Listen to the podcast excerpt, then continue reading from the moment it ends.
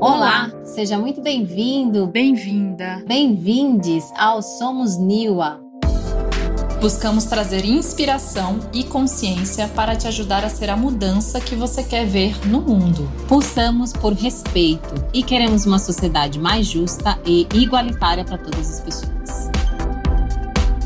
Eu sou Karine Ros, especialista em liderança feminina e desejo ver um mundo onde o respeito seja o valor base entre as pessoas para uma sociedade mais humana, inclusiva e compassiva. E eu sou Cacá Rodrigues, especialista em desenvolvimento humano e comunicação não violenta.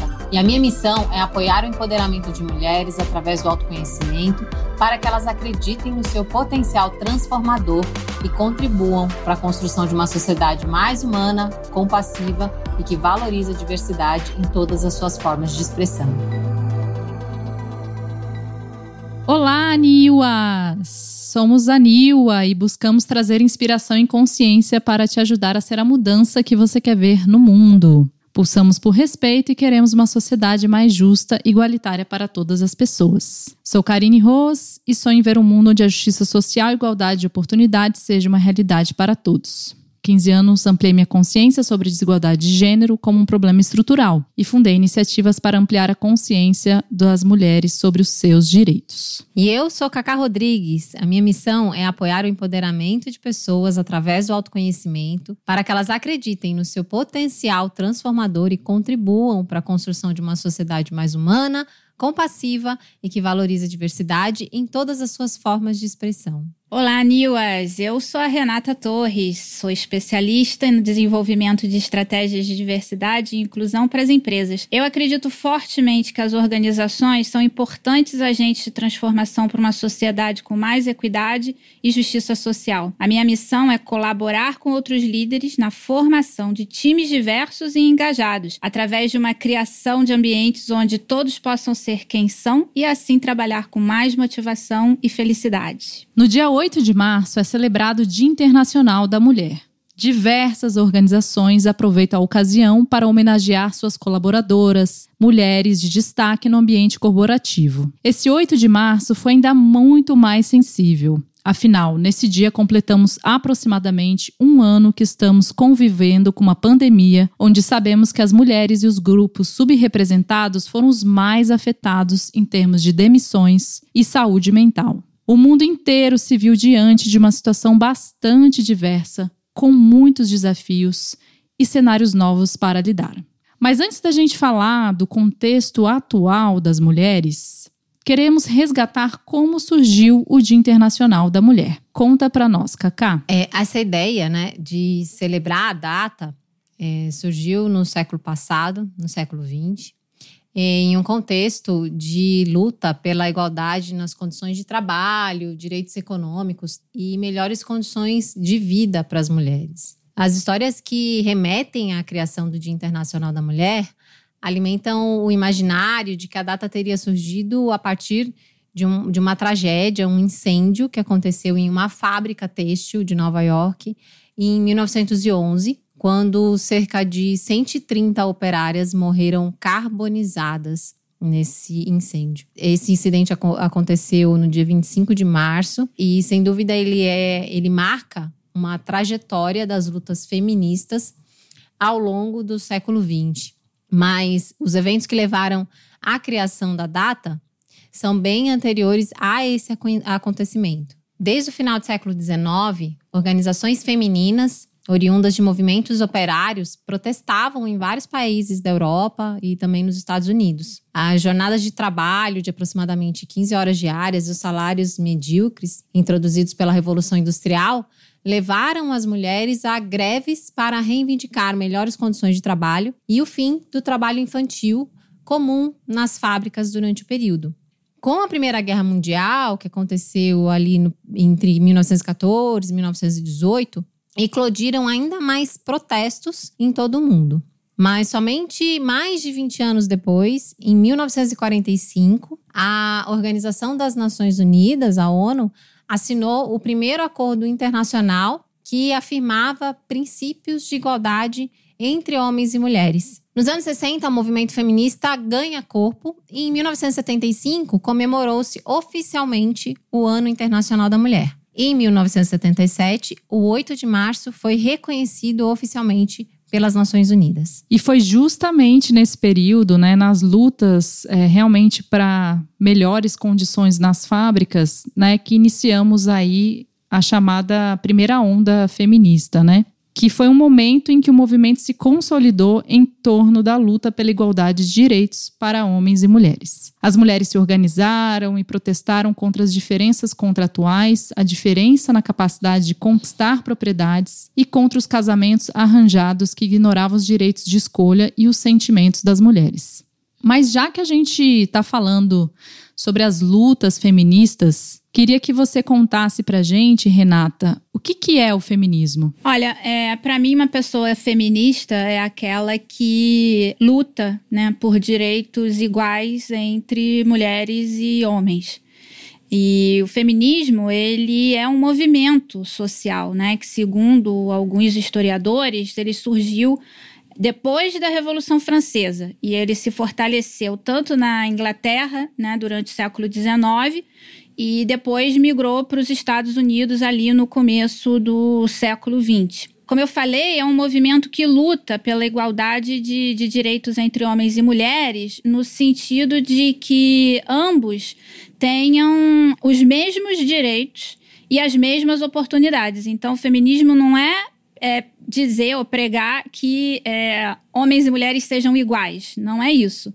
Mas que tenham direitos né, iguais. É muito importante também deixar claro que feminismo não é o oposto de machismo. Porque o machismo ele é uma construção social né, que promove e justifica atos de agressão e opressão contra as mulheres. O feminismo, por sua vez, né, como a gente já falou, ele é um movimento social e ele é, luta né, justamente contra essas é, manifestações de machismo na sociedade. Então, no final das contas, o objetivo do, do feminismo é construir uma sociedade que é, ofereça igualdade de condições entre homens e mulheres. É, e eu acho que é uma palavra hoje que, infelizmente, ela ainda carrega muitos estereótipos, né? E que merece cada vez mais é, ser difundida é, o seu conceito para gerar mais consciência das pessoas sobre o seu entendimento em sua essência. Direitos iguais, né? Para todos. E aproveitando que a gente está falando sobre a primeira onda, conta pra gente, Ká, é, o que marcou a segunda onda feminista? É, a segunda onda feminista ela é uma continuidade dessa primeira onda, né? Com as mulheres se organizando e reivindicando seus direitos. É, tem algumas características que distinguem as duas fases. Por exemplo, enquanto nesse primeiro momento as mulheres lutavam por conquista de direitos políticos e trabalhistas, né? No segundo momento, as feministas estavam mais é, já né, mais preocupadas, especialmente com o fim da discriminação de gênero e buscando a, a igualdade né, de condições, de oportunidades entre os gêneros. E aí, Rê, e o que, que caracterizou a terceira onda? A terceira onda, ela vem meio que para corrigir né, os gaps, as lacunas e falhas deixadas pelas ondas anteriores. Então, é, é nesse novo momento que começa ali é, no início da, da década de, de 90, é, as feministas elas procuraram contestar definições essencialistas da, da feminilidade. E, e isso se apoiava principalmente é, nas experiências vividas pelas mulheres brancas da classe média alta né, da sociedade. E aí, nesse sentido, isso faz com que o início dessa, dessa terceira onda ela venha para questionar esse padrão, né? Esse padrão ali de, de mulheres brancas de classe média. E é aí que a gente começa a perceber o ressurgimento né, de é, manifestações de mulheres negras que começam a se destacar e trazer essa discussão com um recorte é, racial né, para poder negociar o, os seus espaços e, e, revelar as diferenças né, vividas por mulheres, né, trazendo para a discussão não só um, um, recorte de gênero, mas principalmente a discussão interseccional, levando em consideração também etnia e classe social. Isso que você fala é muito importante, é, porque eu só pude realmente dar conta do meu privilégio né, de mulher branca quando eu comecei a andar com outras mulheres, né, principalmente é, mulheres negras e trans. Afinal, de que mulheres estamos falando, não é mesmo? E para falar um pouco sobre esse gancho da terceira onda feminista, como que você vê, Cacá, a situação da mulher negra hoje é, num contexto de pandemia? bem grave, na verdade, né? A Covid-19 ela evidenciou, deixou muito claro aí as desigualdades sociais e econômicas no Brasil e no mundo. É, aqui no Brasil, a falta de políticas públicas é, de acesso a serviços básicos como saneamento e saúde agravou a situação dos mais pobres. Aqui no país, mais de 13 milhões de pessoas vivem em comunidades sem saneamento básico, sem postos de saúde, sem mobilidade urbana adequados. E essa realidade torna-se ainda mais impactante quando pensamos que milhões de pessoas vivem sem as mínimas condições de isolamento social, de higiene, de alimentação. É, e, e, também tem a questão uh, do mercado de trabalho, né? Porque é, a gente vive junto com a crise da pandemia, da Covid-19, a gente vive uma grande crise econômica e, e, disparando né, o índice de desempregados, e o desemprego atinge principalmente as mulheres negras, muitas trabalhadoras é, e, e, trabalhadores circulando pelas cidades, já que é, algumas funções mais operacionais não poderiam ser feitas é, de casa, em home office. Né? Então, é, a gente tem aí desafio é, das empregadas é, domésticas, né, babás, né, os empregados é, motoristas, né, profissionais também da linha de frente da saúde. Muitas vezes essas pessoas ou elas trabalhavam ou eram demitidas, né, ou eram dispensadas dos seus postos. É, e a grande parcela de, da população que ocupa essas posições no mercado é composta sobretudo por mulheres negras, que mesmo antes da pandemia já reunia os piores índices quando o assunto é direitos humanos. Né? Então é, é realmente muito preocupante a, a condição da mulher negra na sociedade brasileira na situação atual. E você que está nos ouvindo, né, especialmente você, mulher, é, quais são os desafios né, que você entende que você passou aí na sua jornada, tanto pessoal quanto profissional? É, quais são, de fato, os desafios ainda reforçando ainda mais quando a gente está nesse contexto de, de pandemia. É, você se reconheceu aqui em algumas das falas, é, e para todos aqui que talvez não sabiam ainda um pouco da história das mulheres né, no mundo, especialmente aqui no, no Brasil, é, a gente está de fato chegando a esse fim desse episódio e eu queria que a Renata pudesse trazer aqui um pouco de sugestões de livros para que a gente pudesse continuar ampliando aqui a consciência sobre os direitos das mulheres. Vamos lá. Primeira dica, né? Primeira sugestão é um livro da Chimamanda Ngozi Adichie, que é uma é, escritora nigeriana, e o nome do livro é Sejamos Todos Feministas. É um livro, na verdade, baseado num TED da Chimamanda, onde ela clama pela participação de todos, né, como é, feministas. É bem bacana esse tanto o TED quanto o livro. A segunda dica, o segundo livro, é a interseccionalidade da coleção Feminismos Plurais da Carla Cotirene. Essa coleção é uma coleção muito bacana, coordenada pela Djamila Ribeiro, e tem esse é, livro é, que foca no conceito da interseccionalidade que a gente comentou aqui também, é, dentro do contexto do feminismo.